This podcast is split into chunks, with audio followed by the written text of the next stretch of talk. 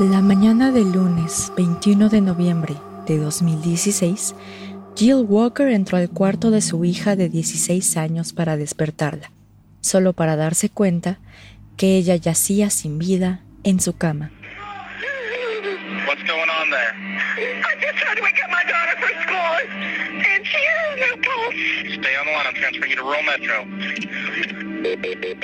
Posteriores investigaciones determinaron que su asesino le disparó justo fuera de su casa, mientras ella se encontraba durmiendo. Mis estimados, muy buenas noches. Les habla Señor Oscuro y hoy hablaremos del homicidio de Emma Walker.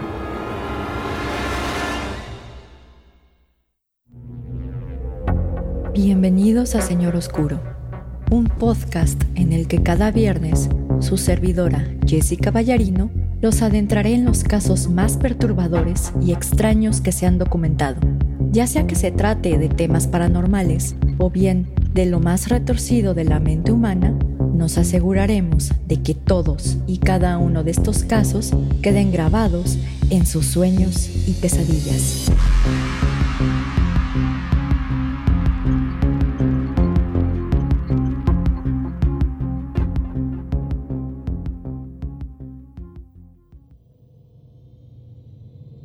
Mis estimados amigos ferales y críptidos domesticados, muy buenas noches. Les habla Jessica y les doy la bienvenida a un nuevo episodio de Señor Oscuro. Antes de empezar con el episodio de hoy, tengo que dar un aviso legal, ya que el contenido del mismo puede ser sensible para algunas personas, ya que hablaremos de temas como violencia entre parejas y suicidio, por lo que se recomienda discreción. En este episodio hablaremos de un caso que conmocionó al condado de Tennessee en el 2016, cuando una joven de 16 años fue asesinada mientras dormía. Lo curioso de este caso es que las puertas y ventanas de la casa no se encontraban forzadas, pero analizaremos esta cuestión más adelante. Para quien esté escuchando este episodio a través de Spotify o de Pinecast, les aviso que dejaré el link de algunas audiencias del juicio de Emma Walker, así como algunas fotos del caso en el video que se suba a YouTube. Trataré de que las fotos no sean tan gráficas, por respeto a la familia de Emma Walker. Pero sin más, empecemos con la protagonista de nuestra historia. Emma Jane Walker nació el 20 de marzo del 2000 en la ciudad de Knoxville, en Tennessee, Estados Unidos de América. Su familia estaba compuesta por sus padres, Jill y Mark Walker, así como su hermano menor, de nombre Evan. Emma siempre se destacó por ser un estudiante de honor y por su gran corazón, ya que hacía voluntariado en un refugio de animales y esperaba estudiar para convertirse en veterinaria o en una enfermera especializada en cuidados de neonatales. En el año de 2014, Emma Walker entró a la Escuela Secundaria Central de Tennessee, donde aplicó para entrar al equipo de porristas de los Linces de Knoxville. Para su sorpresa, Emma fue la única estudiante de primer año que logró entrar al equipo. Derivado de lo anterior, Emma Walker conoció a William Riley Cole, un chico dos años mayor que ella, que jugaba en el equipo de fútbol bajo el número 8 como receptor abierto. Riley Gold era conocido en la escuela por ser un gran estudiante y miembro activo de la iglesia de su comunidad, y era descrito por sus amigos como alguien con una personalidad un tanto de nerd, ya que estaba realmente interesado en los videojuegos y en la saga de Star Wars. En un principio, la relación entre Emma Walker y Riley Gold parecía casi perfecta, ya que era la típica pareja que enseñan en las películas, una porrista saliendo con un miembro del equipo de fútbol. Para los amigos de Emma, Riley era bastante callado y casi no hablaba con ellos, pero esto lo atribuían a que Riley era tímido. Sin embargo, el comportamiento de Riley hacia Emma comenzó a cambiar gradualmente, volviéndose cada vez más posesivo y controlador. Riley Cole le prohibió a Emma Walker que saliera con sus amigos, que realizara cierto tipo de actividades e inclusive que usara cierto tipo de ropa. Si Emma salía con sus amigos sin Riley Cole, él le marcaba y le mandaba mensajes de manera casi obsesiva. La situación escaló a tal nivel que para asegurarse de que Emma no lo estuviera engañando, Riley Cole esperaba por horas fuera del supermercado donde ella trabajaba, hasta que ella salía de este trabajo. Asimismo, las peleas entre Emma y Riley Cole eran frecuentes e intensas, ya que Riley llegaba al punto de mandarle mensajes agresivos, tales como, y cito, te odio, odio todo sobre ti y eres la mayor perra con la que he tenido contacto. Sin embargo, Riley se disculpaba rápidamente por estos mensajes de odio al enviarle a Emma frases como, y cito, Emma, perdóname por cómo me he comportado te amo más de lo que las palabras pueden describir. Por esta razón, su relación era bastante intermitente, ya que terminaban y regresaban. Derivado de lo anterior, la personalidad de Emma Walker cambió radicalmente, ya que pasó de ser extrovertida y amable a aislarse de todos, incluyendo su familia.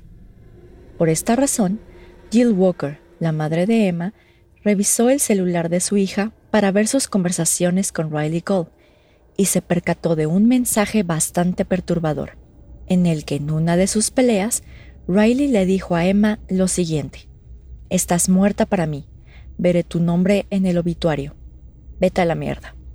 Cuando los padres de Emma Walker cuestionaron a Riley Cole sobre estos mensajes, él respondió que estaba enojado cuando los envió.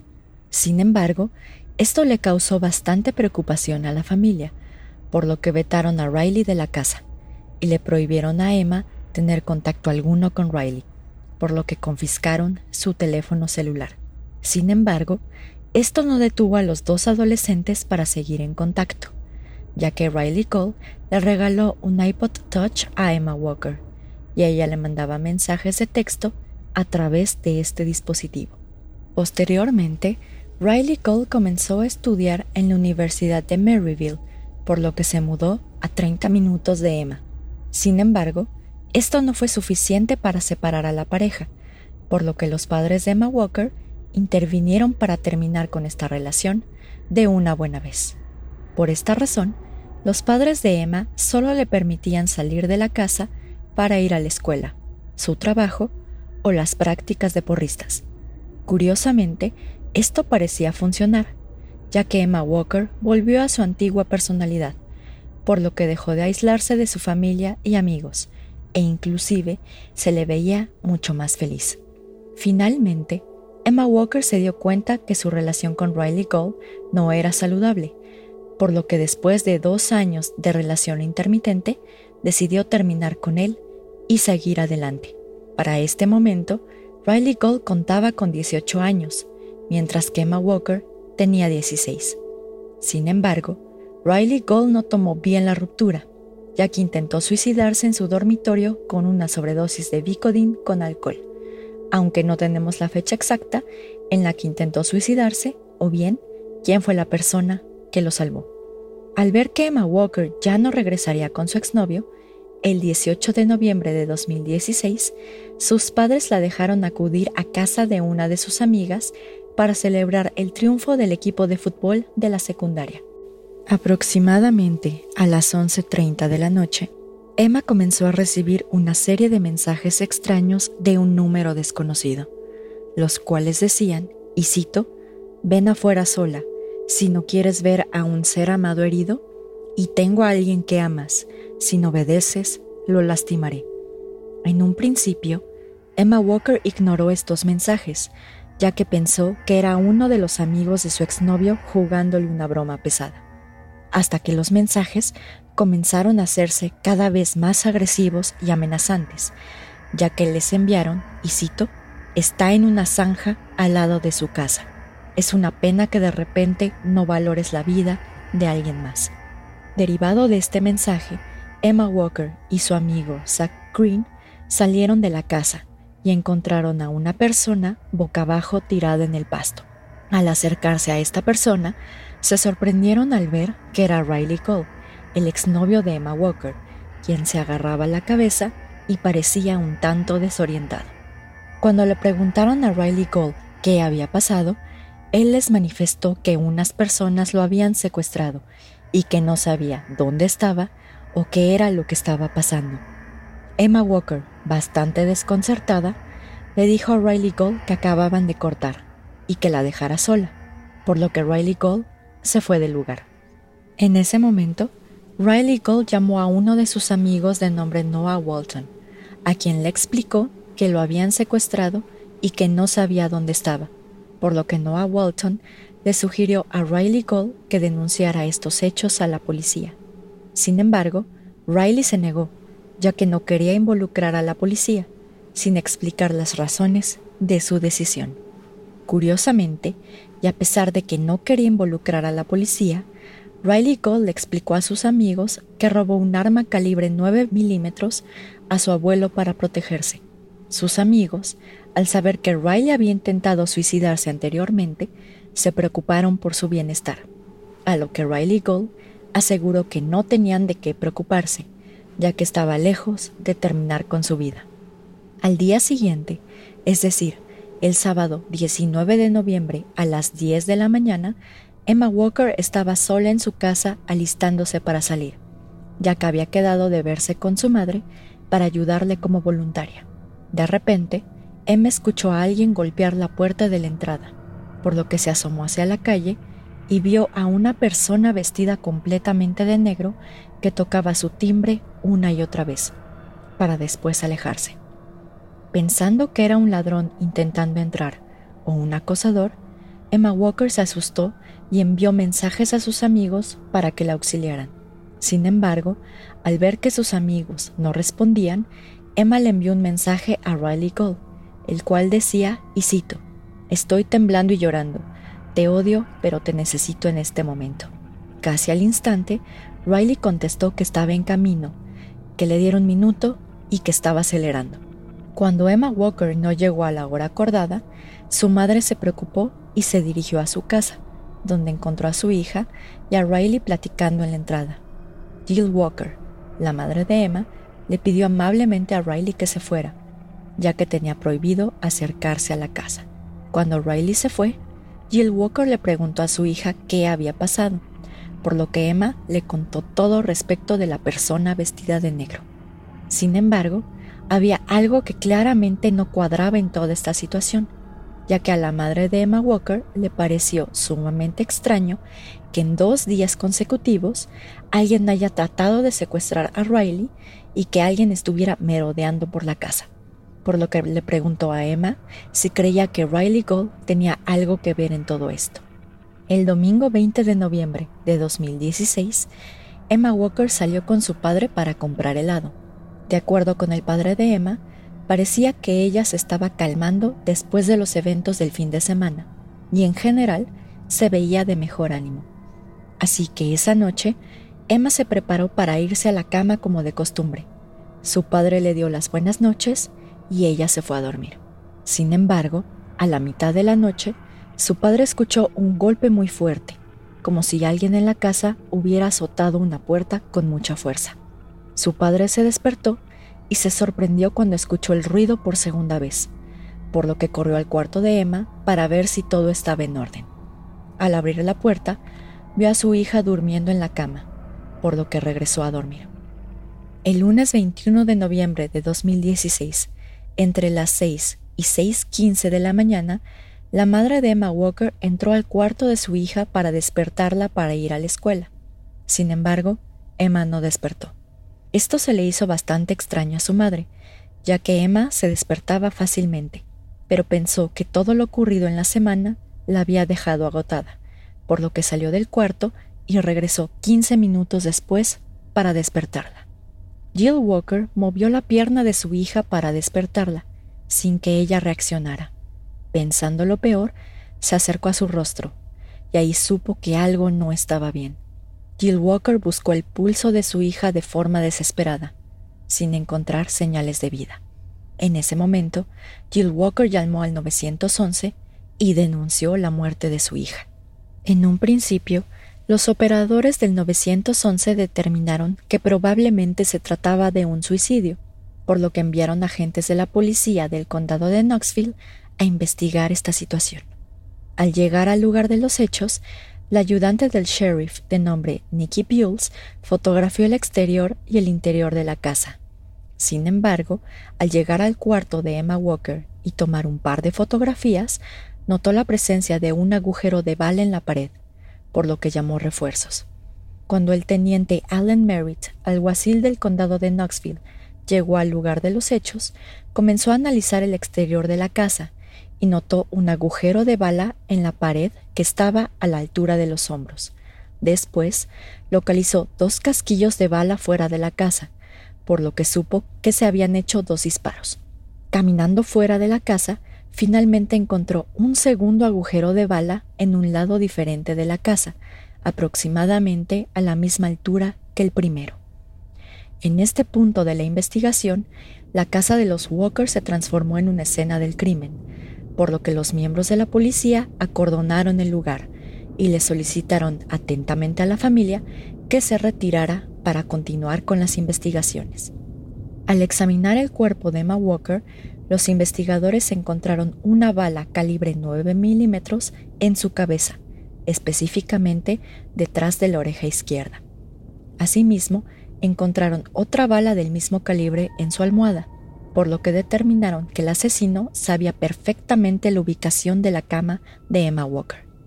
Cuando la policía comenzó a entrevistar a los amigos y familiares de Emma respecto de si conocían a alguien que pudiera tener motivos para hacerle daño, notaron que todos daban el nombre de Riley Cole por la relación que ambos tenían, así como por la forma en la que Riley trataba a Emma. Al tener esta información, la policía entrevistó a Alex McCarthy y a Noah Walton, dos amigos de Riley Cole. Ellos le informaron a la policía del supuesto secuestro que sufrió Riley y de cómo había robado una pistola que pertenecía a su abuelo para protegerse. Asimismo, le comentaron a la policía que en algún momento del sábado Riley les preguntó si sabían cómo quitar huellas dactilares de un arma. Mientras tanto, Riley Cole publicaba diversos mensajes que lamentaban el fallecimiento de Emma Walker. Entre ellos, destaca una publicación en su perfil de Twitter, realizada el 21 de noviembre a las 2.48 de la tarde, que decía lo siguiente. Esa es mi hermosa Emma. Descansa tranquila, cariño. Primero Corintios 13, 2.18. Asegúrate de recordarle a Dios nuestro verso. Te amo por siempre y para siempre. A pesar de sus publicaciones, algo no encajaba con Riley Gold, por lo que el detective James Hurst lo llamó a la estación de policía a efecto de interrogarlo respecto de su paradero en las 72 horas anteriores al homicidio. De acuerdo con el detective Alan Merritt, el interrogatorio de Riley parecía casi ensayado, ya que todo el tiempo se refirió a su exnovia Emma Walker como la chica o la chica que falleció como si quisiera distanciarse de ella. Al momento de responder las preguntas de la policía, Riley contestó que creía que había pasado la noche del viernes en casa de su amigo Noah Walton, pero que no lo recordaba con certeza. Cuando los policías le preguntaron a Riley Gold dónde estaba la noche en la que su exnovia fue asesinada, Riley admitió que habló con Emma vía Snapchat a las 12 de la noche y que después Emma lo bloqueó de toda red social. De acuerdo con Riley Gold, él pasó dos horas y media en el estacionamiento de su dormitorio, llorando por esta circunstancia. Finalmente, cuando se le preguntó respecto del arma de su abuelo, Riley actuó sorprendido y dijo que el arma nunca estuvo en su poder. Sin embargo, después de su entrevista, Riley Gold envió un mensaje a Alex McCarthy y le preguntó por qué le dijo a la policía respecto del arma. Más tarde ese día, Alex McCarthy condujo a la casa de Riley Gold y le explicó que si no tenía algo que ocultar, no había razones por las que tuviera que preocuparse respecto del arma, y que en todo caso podía probar que era inocente. Al preguntarle qué había pasado con la pistola que Riley tenía en su poder, él le manifestó que se la regresó a su abuelo y que no tenía que preocuparse por eso. Sin embargo, momentos después, y en presencia de Alex McCarthy, la madre de Riley comenzó a interrogar a su hijo sobre el paradero del arma, por lo que McCarthy concluyó que Riley le había mentido descaradamente y que algo estaba ocultando. Al considerar que Riley Gold ocultaba algo a las autoridades, sus amigos Alex McCarthy y Noah Walton se contactaron con la policía y le tendieron una trampa para recuperar el arma homicida.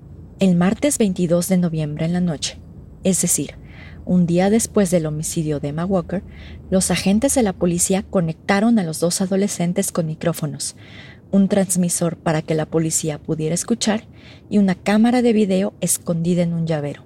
Una vez que ya se encontraban listos, los adolescentes invitaron a Riley Cole a jugar videojuegos en la casa de Noah Walton. Cuando Riley Cole llegó a la casa de su amigo, se sentó en el sillón de la sala y negó una y otra vez haber matado a Emma Walker. Inclusive, le pidió a sus amigos que se retractaran de las declaraciones dadas a la policía y que dijeran que estaban bajo los efectos del LSD y del alcohol cuando declararon. Los dos adolescentes se limitaron a disculparse con Riley, ya que no creyeron que sus declaraciones lo perjudicarían. De repente, Riley Gold sugirió que fueran a Bluffs, una zona boscosa junto al río Tennessee donde los adolescentes locales suelen pasar el rato para beber y drogarse. Pero Riley no quería ir a esta zona para pasar el rato, sino que su objetivo principal era deshacerse de la pistola de su abuelo tirándola a las aguas del río Tennessee. El grupo subió al auto de Alex McCarthy y se dirigió a la casa del padrastro de Riley Gold, en donde lo esperaron hasta que salió con una bolsa negra de basura. Los dos adolescentes, al estar convencidos de que el arma homicida se encontraba en esta bolsa, intentaron convencer a Riley para que se las enseñara, pero este se negó. Mientras tanto, Noah Walton mantenía al tanto a la policía por medio de mensajes de texto, en los que explicó que sabía que Riley tenía el arma en esa bolsa, a pesar de que no la habían visto físicamente. Asimismo, los policías estaban siguiendo a los adolescentes en una camioneta encubierta y estaban listos para arrestar a Riley Cole cuando se les diera la señal. Los dos adolescentes intentaron no levantar sospechas, por lo que pusieron música, cantaron, bromearon y pasaron por un expendio de comida rápida por algo de comer antes de llegar al sitio en cuestión. Al llegar al Bluffs, el grupo se estacionó en un complejo de departamentos cercano al lugar, mientras que Riley se puso unos guantes de látex de color blanco. Cuando Riley sacó el arma de la bolsa de basura, Alex McCarthy exclamó, Oh Dios mío, es una pistola de verdad. Por lo que en menos de 90 segundos, la policía llegó al lugar en donde se encontraba el grupo de adolescentes y detuvo a Riley Gold por cargos de homicidio, cometido en contra de Emma Walker. Al momento de su detención, Riley Gold exclamó una y otra vez que él no era el responsable de la muerte de Emma y que él no debía ir a prisión, pero las evidencias señalaban otra cosa. Dentro de la bolsa de basura que portaba Riley Gold, los detectives encontraron la pistola Glock calibre 9 milímetros que Riley había robado a su abuelo, unos tenis negros cubiertos con cinta adhesiva, ropa de color negro, cinta adhesiva de este mismo color y unos guantes. El primero de mayo de 2018, Riley Gold compareció ante la Corte Criminal del Condado de Knoxville para que se llevara a cabo el juicio por el homicidio de Emma Walker. En dicho juicio, la Fiscalía basó su teoría del caso en que Riley Gold conocía perfectamente el cuarto de Emma Walker, por lo que sabía dónde estaba su cabeza y en dónde disparar. Asimismo, la fiscalía argumentó que cuando detuvieron a Riley, él estaba en posesión del arma homicida, así como de una sudadera y de unos pants de color negro, mismos que concordaban con la ropa que vestía el hombre que Emma Walker vio en la mañana del sábado 19 de noviembre de 2016. De acuerdo con la fiscalía, Riley llegó a la casa de Emma Walker aproximadamente a las 3 de la mañana del día 21 de noviembre de 2016. Se paró afuera de su cuarto, calculó y disparó dos veces, para después huir de la escena del crimen. Posteriormente, a las 4.45 de la mañana, Riley llegó a su dormitorio en la universidad y le pidió a su compañero de cuarto de nombre Andrew Stanley que lo despertara para que pudiera llegar a sus clases. Sin embargo, cuando su compañero de cuarto se despertó a las 7.55 de la mañana, Riley ya se encontraba despierto, ya que supuestamente se acababa de enterar que su exnovia había fallecido. el abogado defensor de nombre Wesley Stone manifestó que Riley Gold no quería lastimar o matar a Emma Walker, sino que disparó a su cuarto para asustarla y que regresara a pedirle ayuda, ya que quería ser su héroe. En palabras del abogado defensor, y cito, para ser el héroe de alguien, para rescatar a alguien, debes tener contacto, y la única forma en que puedes tener contacto es llamar su atención.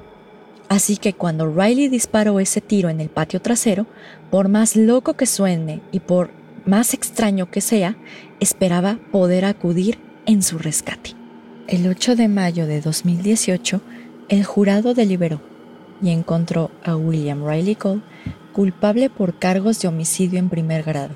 En caso de México sería homicidio calificado con premeditación. También se le encontró culpable por acoso, robo, alteración de evidencia, imprudencia temeraria, posesión de arma de fuego y homicidio preterintencional.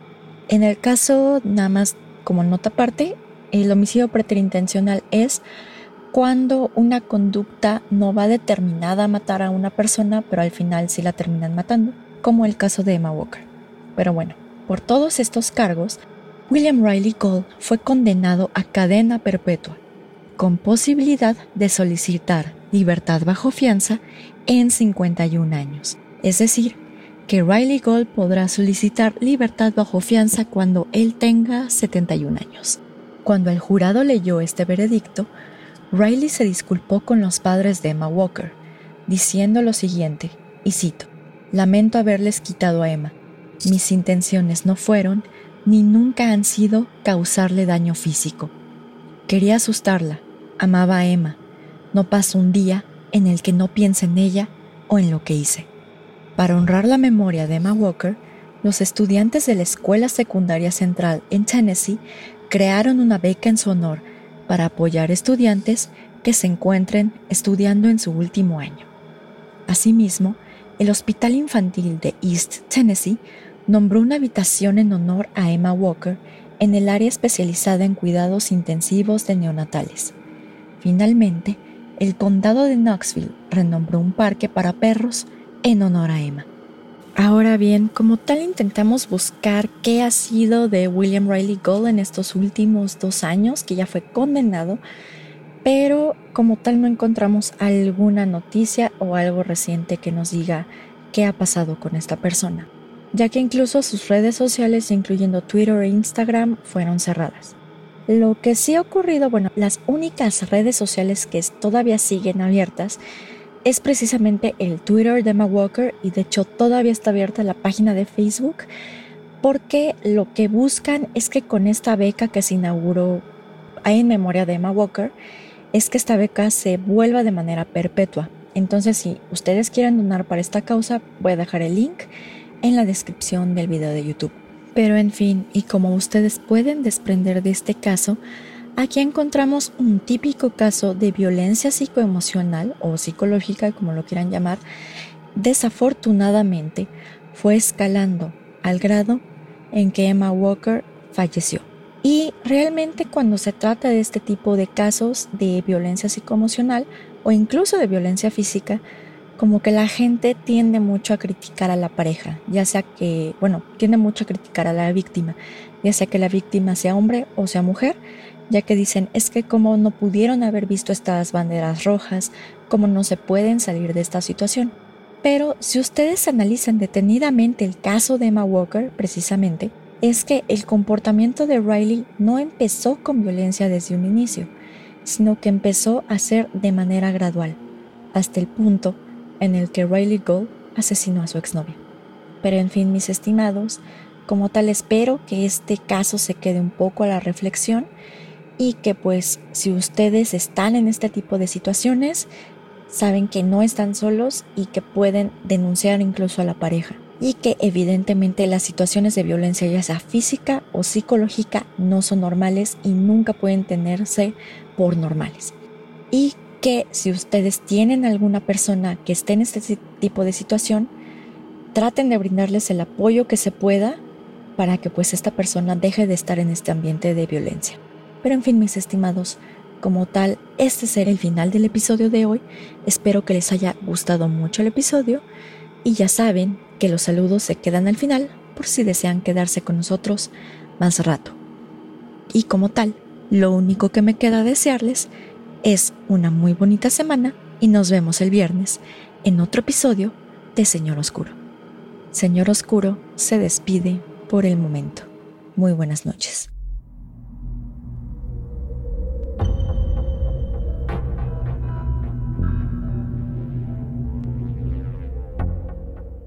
Gracias a todos por escuchar el episodio de hoy. Hoy opté un poco por crímenes reales, o bueno, por el tema de crímenes reales, para variar un poco de los temas del podcast. Así que a pesar de que estemos analizando básicamente temas paranormales, de exorcismos, de fantasmas y de crimen real, incluso criptozoología, pues voy variando un poco los temas para no repetir tanto del mismo y para que tengan variedad y así. Como siempre mis estimados, ya vamos directo a los saludos y a nuestras redes sociales. Si les gustó mucho el episodio de hoy, nos pueden buscar en nuestras redes sociales para que no se pierdan nada de nuevos estrenos y episodios. Y nos encontramos en Facebook en la página web www.facebook.com diagonal mrs.oscuro. En Instagram nos encontramos bajo el nombre de usuario arroba colectivo.sr.oscuro o bien en la página web www.instagram.com diagonal colectivo.sr.oscuro. En YouTube, en Spotify y en Pinecast nos encontramos bajo el nombre Señor Oscuro. Como siempre, le quiero enviar un fuerte saludo a Pepe y a Oscar de Señales Podcast. Si no los conocen, Búsquenlos en sus redes sociales como son Facebook, Instagram, YouTube y Spotify. También le quiero mandar un fuerte saludo a Antonio de Relatos de Horror, ya que recientemente nos recomendó en su página de Facebook. Muchísimas gracias Antonio por todo el apoyo. Y a él, si no lo conocen, lo pueden buscar como Relatos de Horror en Facebook, en YouTube y en Spotify. Le quiero mandar mi más eterno agradecimiento a Rodrigo y Sócrates del equipo de Carol Sound, ya que ellos nos hacen sonar siempre coherentes y nos hacen tener una excelente calidad en el podcast para que todos ustedes lo puedan disfrutar. En YouTube le quiero mandar un fuerte saludo al profe Adán y también pidió saludos, bueno, pidió que le mandáramos saludos a su esposa Erika y a sus alumnos del grupo de Quinto B. Entonces saludos a todos los del grupo del profe Adán le quiero mandar un fuerte saludo a Maresa Domínguez, a José Sánchez y a Deimos Truco. No sé por qué siento que este nombre es un albur, entonces, si no es un albur, perdón, y si sí lo es, pues explíquenmelo porque no le entendí. Pero bueno, en Instagram le quiero mandar un fuerte saludo a Dianita López, una gran amiga de la universidad, precisamente de la tres veces H institución de la doctores, quien nos ha apoyado desde un inicio y que gracias a ella tenemos una nueva dinámica que ya se publicó en Facebook y en YouTube. Así que si quieren o si tienen alguna historia paranormal que quieran que nosotros leamos en un episodio de Halloween, nos la pueden hacer llegar al correo contacto.sroscuro.gmail.com o bien también en nuestras redes sociales que acabamos de nombrar. Pero en fin, sigamos con los saludos. También en Instagram le quiero mandar un fuerte saludo a Midori CM, que la acompañamos en su horario Godín. Entonces, qué bueno que te acompañamos por ese rato, Midori. En Facebook le quiero mandar un fuerte saludo a Astaroth Sebastián, que recientemente nos mandó mensaje, y también a Sánchez Manuel Ángeles, que él de hecho siempre nos pone like y de hecho fue uno de los primeros fans destacados, nada más que como siempre se le mete el diablo a mi Facebook, como que no me llegan las notificaciones.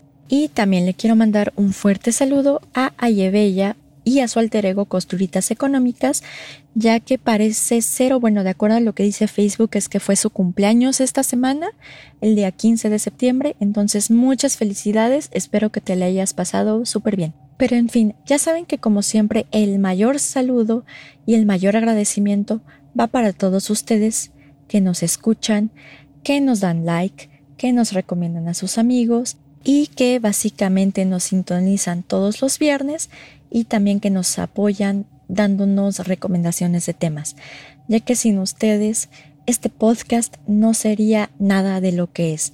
Y de hecho también les queremos agradecer porque gracias a ustedes y gracias a la gran aceptación que ha tenido el proyecto del Señor Oscuro, ya nos encontramos en el lugar número 165 del top de podcast de México. Entonces la verdad es que les agradezco mucho por ayudarnos a subir en el top. De hecho, o sea, no sé qué ha pasado, pero desde el caso de la Toya Amons, como que me he sentido bastante deprimida, no sé por qué. Si ustedes sintieron algo paranormal, avísenme, pero como que esto sí me levanta muchos los ánimos para seguir adelante. Entonces, muchísimas, en serio, muchísimas gracias por todo el apoyo. Pero como tal, mis estimados, y como siempre, ya me toca despedirme. Entonces, les deseo una muy bonita semana. Espero, por favor, que sigan las recomendaciones sanitarias, ya que sí me dolería mucho saber que alguno de ustedes pues se enfermó de COVID o se contagió. De todas maneras, pues si los podemos acompañar en cualquier etapa de su día, ya sea en la oficina, lavando trastes, inclusive pues en esta cuarentena, nos damos por bien servidos. Entonces, como tal, mis estimados, nos vemos la próxima semana, en otro viernes, en un nuevo episodio de Señor Oscuro.